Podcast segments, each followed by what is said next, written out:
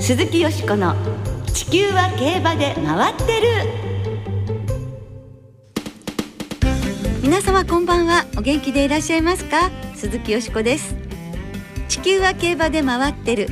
この番組では週末の重賞レースの展望や競馬界のさまざまな情報をたっぷりお届けしてまいります。最後までよろしくお付き合いください。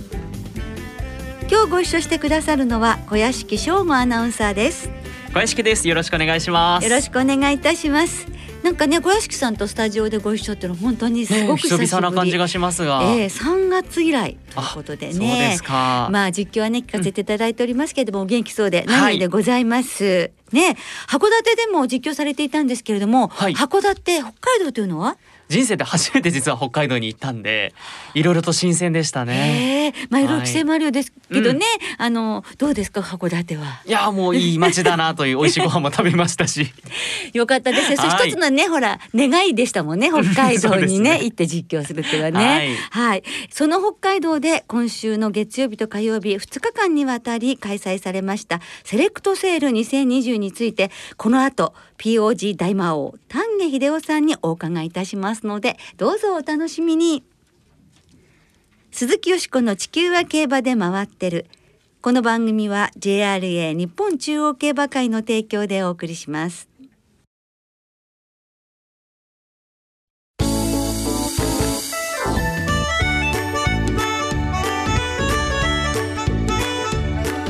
鈴木よしこの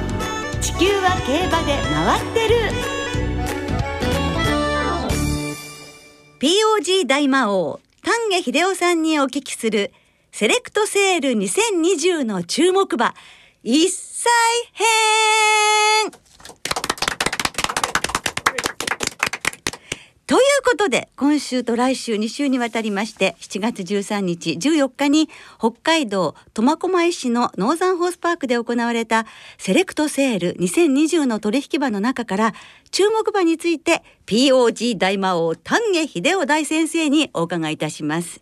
小屋敷さんは北海道に行かれたのか？ねそうなんですよ、まあ、最近生まれて初めてということですから、はい、セレクトセールっていうのはねもちろん行かれたことはあないですね。でも、もちろんでもご存知で、はい、ねどんな印象を持たれていますか？いややっぱりあの毎年こう期待の血統馬たちが一堂にこう集まって、はい、でまあ私たち庶民にはねもう縁のないような 金額で取引されるセールっていう印象ですね。はい。あの年に2日間金銭感覚が異常に私たちでも狂うっていう、おかしくなるようなね。時ですが、でもやっぱりなんかこう見ている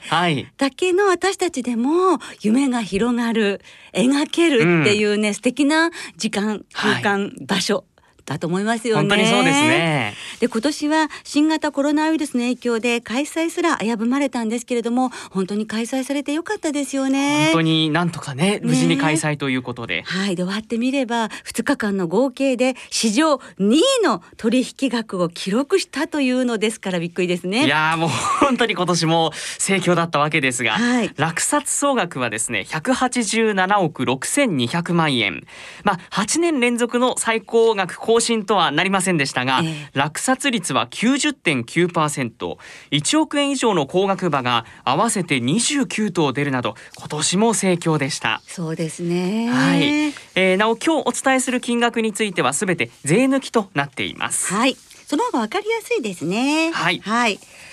では丹下さんにお話を伺いましょう。今日もお電話でのご出演でございます2週にわたってお話を伺います今日は1日目一歳セッションについてお伺いいたしますのでどうぞよろしくお願いいたしますはい、よろしくお願いします。はい、今年もそのセレクトセール取材されたということなんですが、今年はまあ本当に特殊な状況下で行われたわけですが、あのどういう印象を受けになりましたか？はい、まああの競りの参加者および、えー、報道の方々もね、えー、人数が絞られたということで、まああの海外バイヤーも来日できない難しい競りとなってしまいました。はい。あの馬の下見などもね皆さんなかなか日程などを組めず苦労したかなと思いますが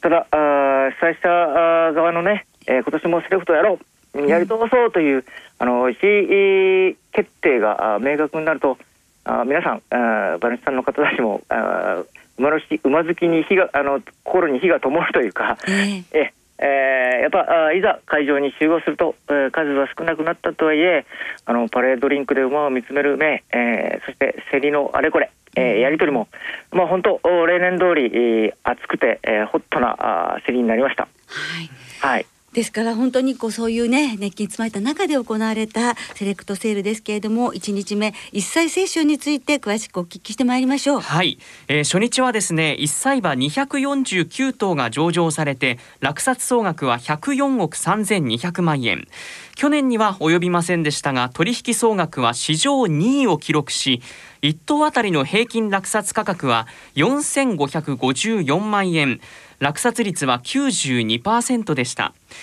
1億円を超える高額落札馬は18頭でそのうち5頭が2億円を超える金額で落札されました。4億9000万円左手の奥の方のビットにハンマー返ります5億円返ります。5億1000万。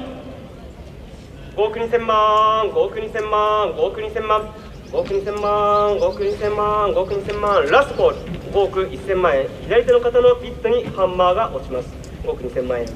ございませんか？5億1000万円です。いやもう本当ドキドキしましたよね。あの本当にあこちらまでですよ。ドキドキですよね、はい、そう最高落札額はディープインパクト3区シーブの2019湘南の感銘で知られる国本哲秀さんが一歳セールの史上最高価格となる5億1000万円で落札されました。いや丹下さんこの時会場でどんなお気持ちでしたか？やっぱあああいうハンマーの音はあの心にもドカンとこうなんか叩かれるみたいで、えー、痛いです。ショック ショックっていうか、えー、ドキドキしますよね、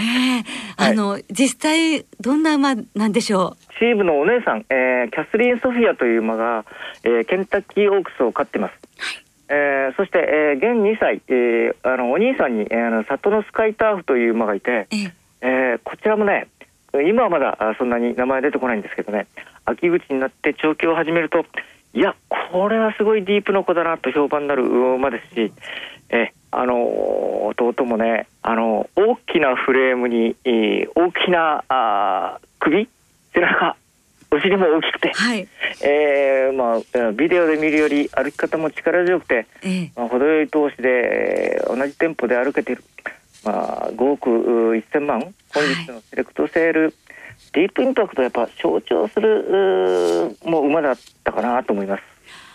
そうですか、はい、やはりあのディープインパクト3区の、まあ、最後の世代っていうか、うん、あの競りに出てくるのはっていうことでしたよね。はい、はい、ですから、うん、スケールの大きな悠々とした感じの馬でしたよね。へえ、無事にね本当に育てて、はい、このままいてほしいですよね。はい。えー、そして初日2番目の高額で取引されたのはフォエバーダーリングの2019 4億円でした、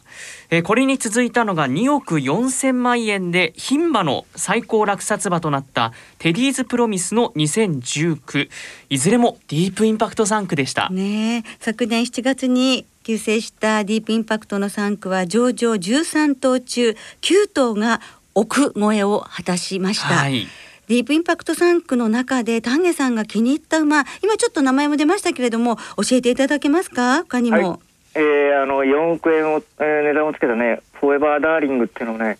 まあ、本当に、えー、負けず劣らずの馬でした。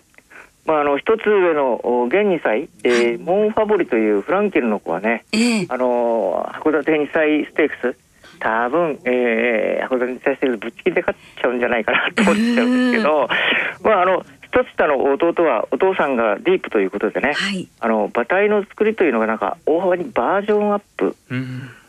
まあ、立たせてよし歩かせてよし。あだてよし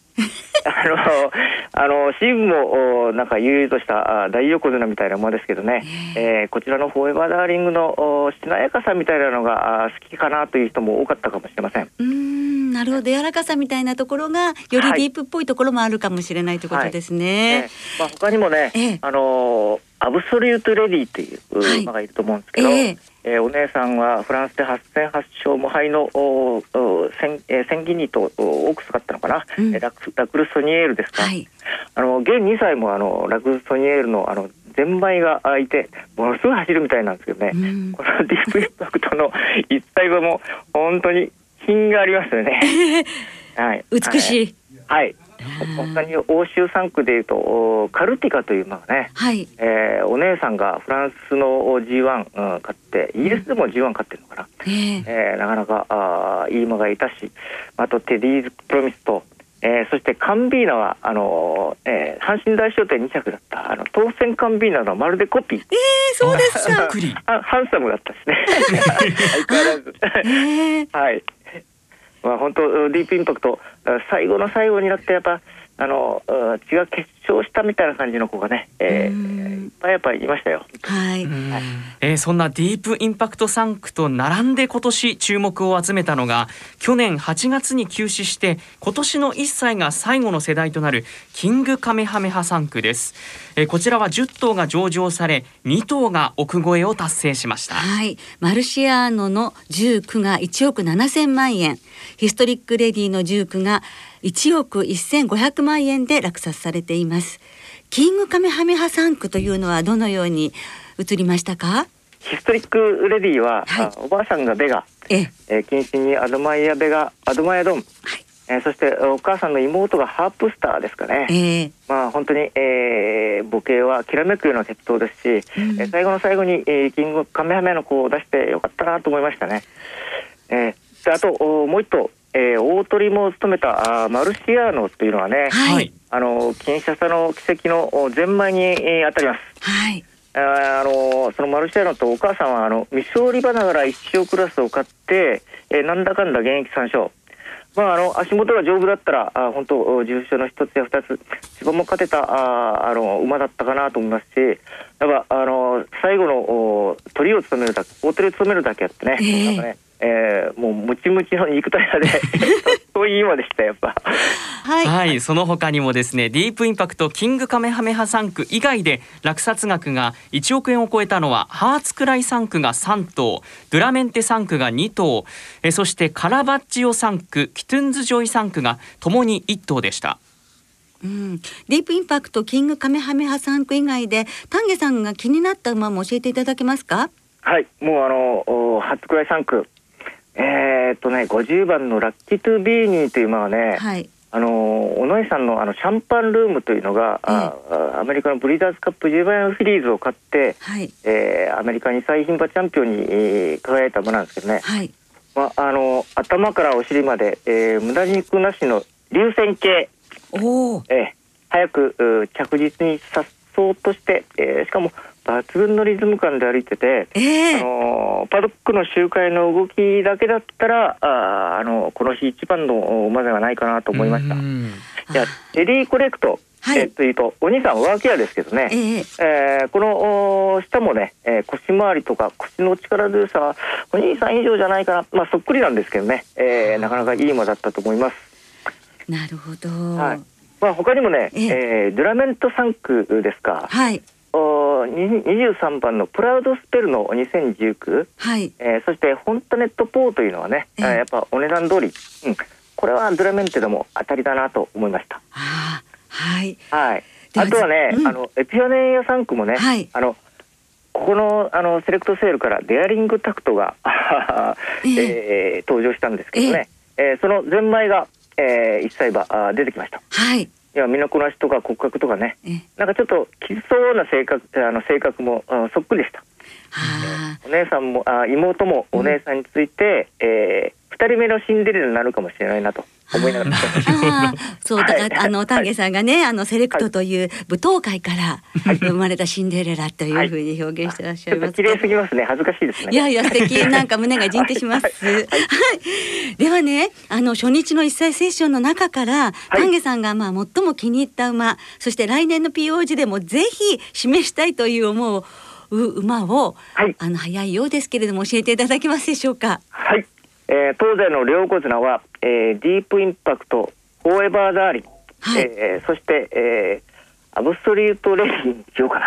はい、えー、ディープインパクトはい。はい、ハーツクライのラッキートゥービー、えー、ビーン。はい。で、えー、もう一頭大穴でオルフェーブル、ラットルチェンド、えー、ダノンシュネラ。先週、えー、阪神の芝マイルでデビューして私がこの4月の淑子さんの番組で、えー、今年の世代の 桜花賞オークス候補だって言った、はい、あの弟なんですけどね、あえー、それに一発長打を期待しております。はい。あと牝馬はああキングカメハナマルシアーノ、えー、ハーツクライテリーコレクトがいいかなと思いました。はい。たくさん出ましたけど皆さん、メモは取れましたでしょうか？ねいろいろやはりあの絞るのも大変ですよね。あのもっともっと本当に今日ご紹介した他にもねしていただいた他にもたくさんいると思うんですけれども、あの充実の本当、えー、一切セッションということだったようですね。はい。はい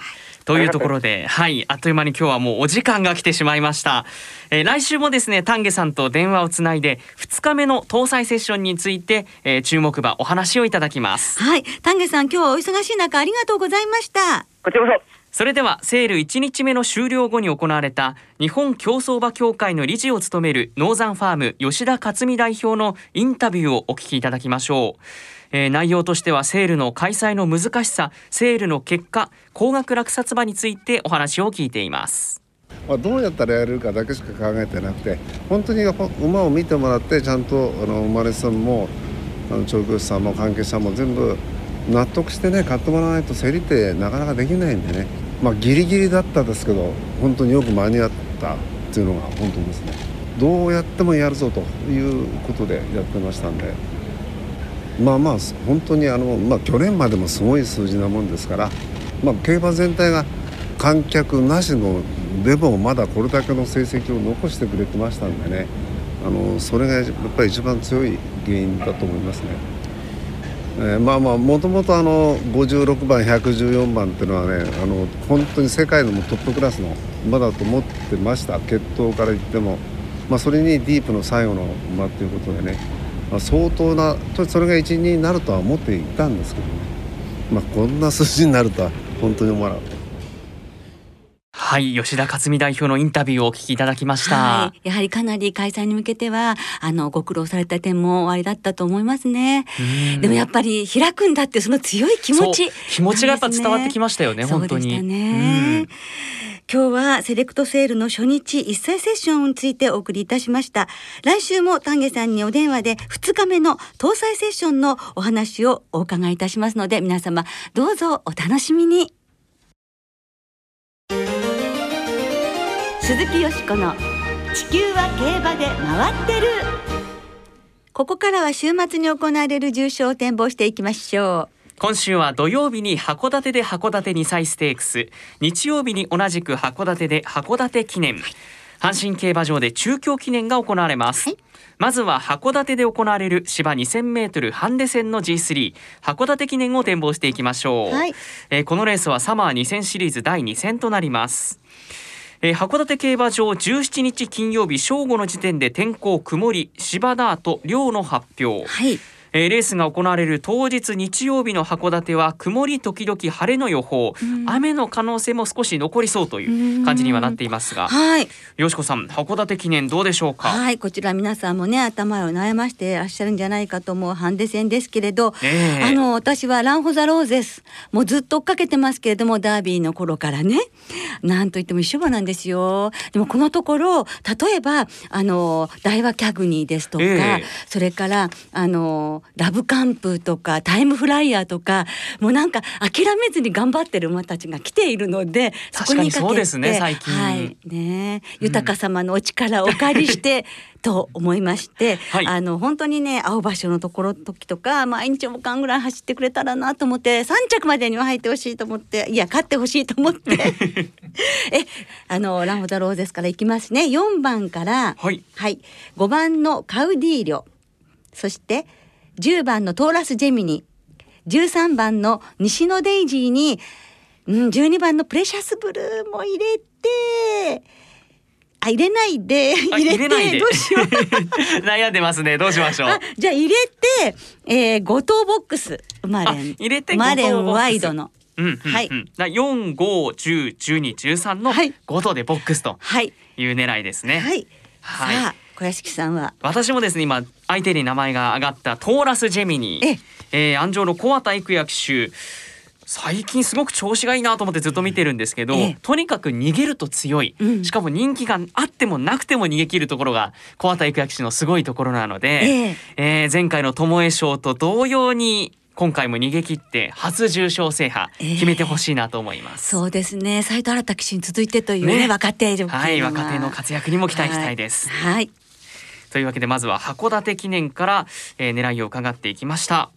さあ続いて阪神競馬場で今年は行われます芝 1600m のハンデ戦の G3 中京記念を展望していきましょう、はい、このレースはサマーマイルシリーズの第2戦となりますえー、17日金曜日正午の時点で阪神競馬場天候曇り。芝が涼ダートがやや重の発表、えー、当日日曜日の阪神は曇り一時雨の予報。蒸し暑くなりそうということですが、はい。はい、こちらも難しいメンバー揃いました。そうですね。やっぱりもう好きな馬から応援ということで、はい、えー、ギルデッドミラーですね、えー、3歳馬なんですけれども NHK マイルカップが3着ということでなんといっても斤量4キロ軽くなるっていうことなんですよよね。51キロです、ね、はい、そしてプリンスリターンに至ってはマイナス5キロ、5キロ軽くなるということなので、3歳馬2頭も入れまして、えー、そして G1 ホースにもも、えー、K を表しまして、結果としてはですね、こちらはキルデッドミラーから15番から4番、7番、10番、11番、この4頭に馬連で流します。馬連で流すと、はい、ギルデッドミラーからという狙いですか。はい、はい小屋敷さんはいかがでしょう私はまた相手に名前が挙がった、はい、KI ノーテック。はい。こちらもねその先ほどの最近復活がすごく続いているという話があって、はい、このままもなかなかこう勝利からは遠ざかっているんですが前走の安田記念。私現地で見てて勝つんじゃないかなって本当に一瞬思ったぐらいいい足使ってましたから、えーはい、諦めずにね走って今回こそは復活というような場面を見たいなとそうですよね。NHK マイルカップ以来勝ってないんですもんね。そうなんですよね。応援したくなりますよね。はい、はい、応援を込めて、はい、えー、期待を込めて応援したいと思います。はい、はい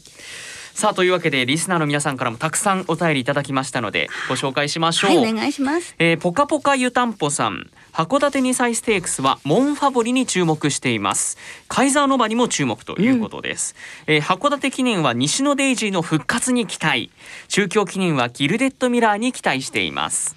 浜野旗坊さん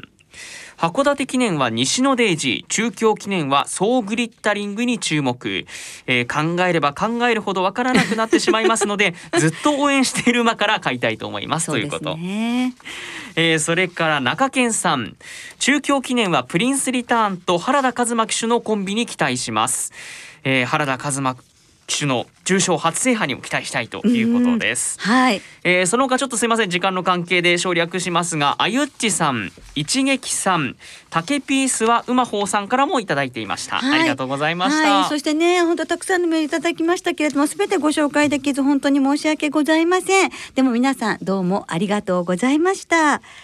来週はアイビスサマーダッシュの展望を中心にお届けいたします。お聞きの皆さんの予想もぜひ教えてくださいね。お待ちしています。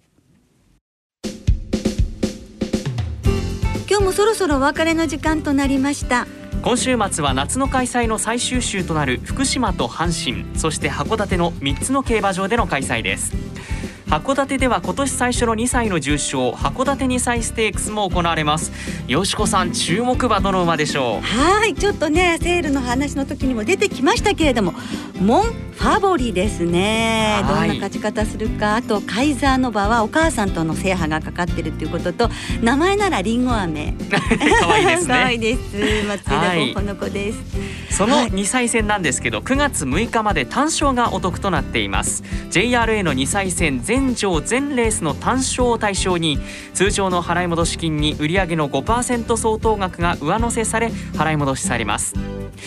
えそして今週も新型コロナウイルスの感染拡大防止のため無観客競馬となります。無観客競馬は8月9日まで続くことが今日 JRA から発表されました。はい。電話投票インターネット投票をご利用いただき競馬をお楽しみください。また先週から一部のウィンズ J プレイスが制限付きで営業再開されています。はい発売レースは各競馬場のメインレースと前日発売のレースだけで営業時間も短縮されています。また一部の競馬場ウィンズエクセルを除き行われている臨時払い戻しは今週末19日日曜日までとなっています。ご注意ください。詳しくは JRA のウェブサイトなどでご確認ください。はい。それでは週末の競馬どうぞご健康に留意されて存分にお楽しみください。お相手は鈴木よしこと小屋敷翔吾でした。また来週元気にお耳にかかりましょう。鈴木よしこの地球は競馬で回ってる。この番組は JRA 日本中央競馬会の提供でお送りしました。